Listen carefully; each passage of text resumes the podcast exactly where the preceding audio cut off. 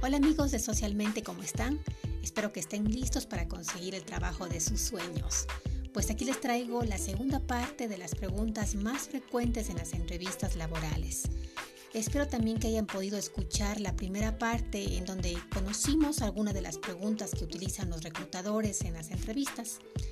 Si no, no lo han hecho todavía, pues les recomiendo que lo hagan y se preparen para su próxima entrevista.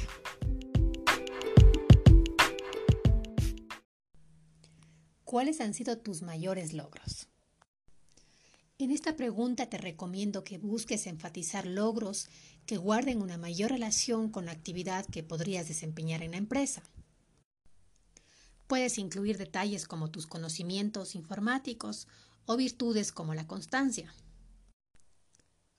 Destaca qué es lo que hizo que ese logro en concreto tuviera tanta trascendencia para la empresa. Sin embargo, eh, te recomiendo que trates de no entrar en detalles excesivamente personales.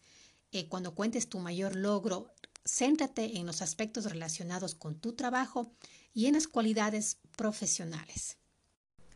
Por ejemplo, podrías decir que gracias a tu gestión y al trabajo en equipo con tus compañeros, lograste un convenio con alguna empresa para el mantenimiento de los equipos, por ejemplo, logrando así incrementar la utilidad para tu empresa por lo cual se cumplieron las metas departamentales.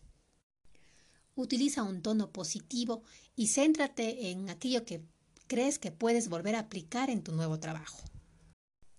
Siguiente pregunta. Descríbeme un problema y cómo lo resolviste. Esta pregunta es muy importante y es bastante utilizada en las entrevistas de trabajo. Aquí el reclutador lo que quiere conocer son tus habilidades y tus capacidades de resolver problemas. Recuerda que la respuesta que ofrezcas a esta pregunta deberá mostrar tu capacidad para adoptar una actitud asertiva y racional ante los conflictos en el trabajo. Por ejemplo, podrías utilizar algo así como en alguna ocasión surgió un malentendido entre el gerente de la empresa donde yo trabajaba. El problema se debió a un error de comunicación sobre un proyecto para un nuevo cliente. Habíamos acordado una ampliación del plazo para presentar un informe y al llegar la fecha inicialmente propuesta se mostró molesto porque una parte del trabajo no estaba terminada. Mi reacción fue empatizar con él y recordarle la ampliación del plazo acordado, surgiendo así presentarle al cliente un avance con la parte que ya estaba terminada y después entregarle el informe completo dentro del plazo ampliado. Recuerden amigos que las preguntas sobre conflictos eh, nos pueden proporcionar una excelente oportunidad para demostrar las habilidades que tenemos en el manejo de estas situaciones. Las preguntas sobre conflictos eh, pueden proporcionar una excelente oportunidad para demostrar tu habilidad en el manejo de estas situaciones. Pregunta 8. ¿Qué puedes aportar a esta empresa? Cuando nos hacen esta pregunta, eh, lo que realmente la empresa busca es descubrir si el candidato entrevistado realmente tiene interés en el puesto ofrecido.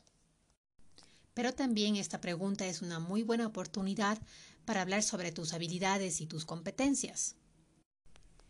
Por ejemplo, si eres un asesor comercial, puedes decir que dentro de tu experiencia laboral has logrado incrementar la cartera de clientes utilizando nuevas metodologías de telemarketing y que es un sistema que funciona muy bien y que lo ves muy aplicable a esta empresa, por lo que te gustaría aportar para su crecimiento. Esta pregunta, amigos, es una pregunta clave que nos debemos hacer a nosotros mismos antes de presentar una candidatura. Si tenemos una visión clara de los aportes positivos que podemos dar, es que es un lugar donde podemos probablemente encajar. Si nos surgen dudas de ello, es posible que debamos poner nuestro objetivo en otro tipo de empresas, o bien analizar nuestras debilidades y oportunidades y conseguir lo necesario para encajar en el puesto o la empresa a la que estamos aplicando. Pregunta 9. ¿Cuáles son tus proyectos a corto y largo plazo?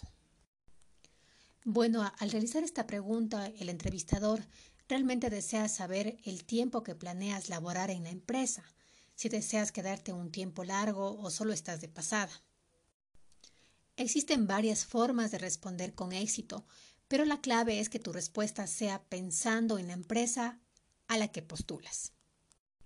Por ejemplo, tu respuesta podría decir algo así como mi objetivo a corto plazo es desarrollar mis habilidades como contador en una empresa como la suya, pero a futuro me veo dictando conferencias relacionadas a la profesión, conferencias como las que dictan sus mejores colaboradores y ser parte de, de su staff. Esta respuesta funciona por dos razones y te voy a decir por qué. El solicitante declara claramente que su objetivo a corto plazo es pertenecer a la empresa y además hace de notar que su deseo futuro es desarrollarse como conferencista dentro de la misma empresa. Pregunta número 10 y la última de nuestro episodio. ¿Cuál es tu aspiración salarial? La pregunta sobre las expectativas salariales siempre despierta ansiedad o incomodidad en los candidatos, ya que es una de las preguntas cuya respuesta esperada es más difícil de establecer principalmente porque no existe una respuesta correcta. Si mencionas un valor por debajo de lo que la empresa tiene presupuestado, corres el riesgo de que la empresa acepte. Y si mencionas un valor superior a la que la empresa tiene previsto, corres el riesgo de ser descartado en el proceso. Lo recomendable es no soltar una cifra exacta sin evaluar antes algunos puntos sobre la empresa y el puesto al cual estás aplicando te recomiendo que busques un poco de información sobre la empresa para definir si está dentro de las empresas grandes, medianas o pequeñas. Además, podrías revisar en la convocatoria del empleo el tipo de profesional que están buscando, por ejemplo, junior, senior o incluso un máster. Esto te ayudará a tener una idea del presupuesto que tienen destinado. Pero lo más recomendable, amigos, es que utilicen rangos para mencionar su aspiración salarial por ejemplo, puedes decir que tu aspiración salarial estaría en el rango de entre 500 y 700 dólares, dependiendo de las funciones y de las responsabilidades que tengas. Con eso, cuando el reclutador te diga el sueldo real, vas a poder negociar mejor.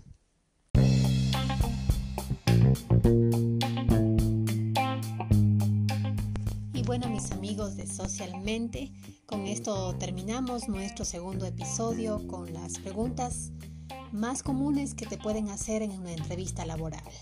Así que ahora vamos a irnos con un tips, como les había comentado, un tips que creo que les puede ayudar muchísimo para cuando tengan que enfrentarse eh, a una entrevista o estén prontos a recibir la llamada tan esperada.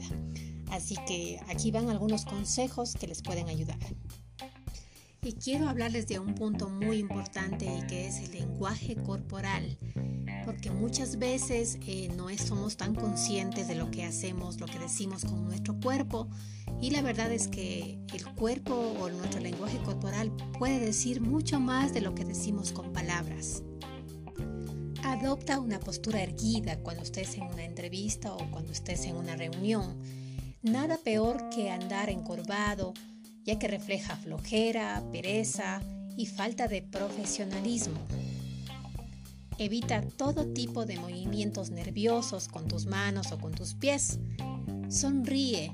Los empleadores siempre prefieren a un candidato alegre, entusiasta, que a una persona aparentemente hostil o estresada. Sin embargo, trata de no excederte, de no exagerar, las sonrisas falsas y el humor forzado tampoco son recomendables. No te apresures por contestar. Toma notas y escucha con atención. Tómate tu tiempo. Las respuestas precisas y lógicas que abarcan hechos relevantes son más efectivas que las respuestas demasiado largas. Asegúrate de haber escuchado bien las preguntas y que has entendido correctamente. Está muy bien si es que pides aclaraciones, o si es que pides que te repitan la pregunta. Contesta lo que se te pregunta. Sé concreto.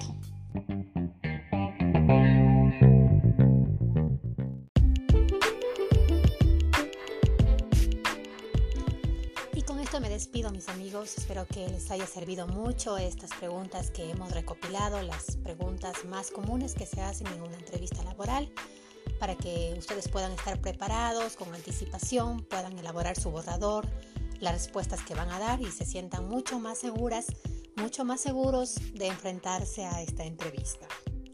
Y bueno, quiero invitarles para que estén pendientes para nuestro siguiente encuentro, en donde vamos a tener un nuevo tema, en el que vamos a estar hablando de temas muy interesantes que nos van a ayudar mucho a nuestro crecimiento personal, a nuestro crecimiento interno, a mejorar las relaciones con los demás. Así que les invito para que estén pendientes, que estaremos subiendo muy pronto y para que sigan nuestro canal socialmente.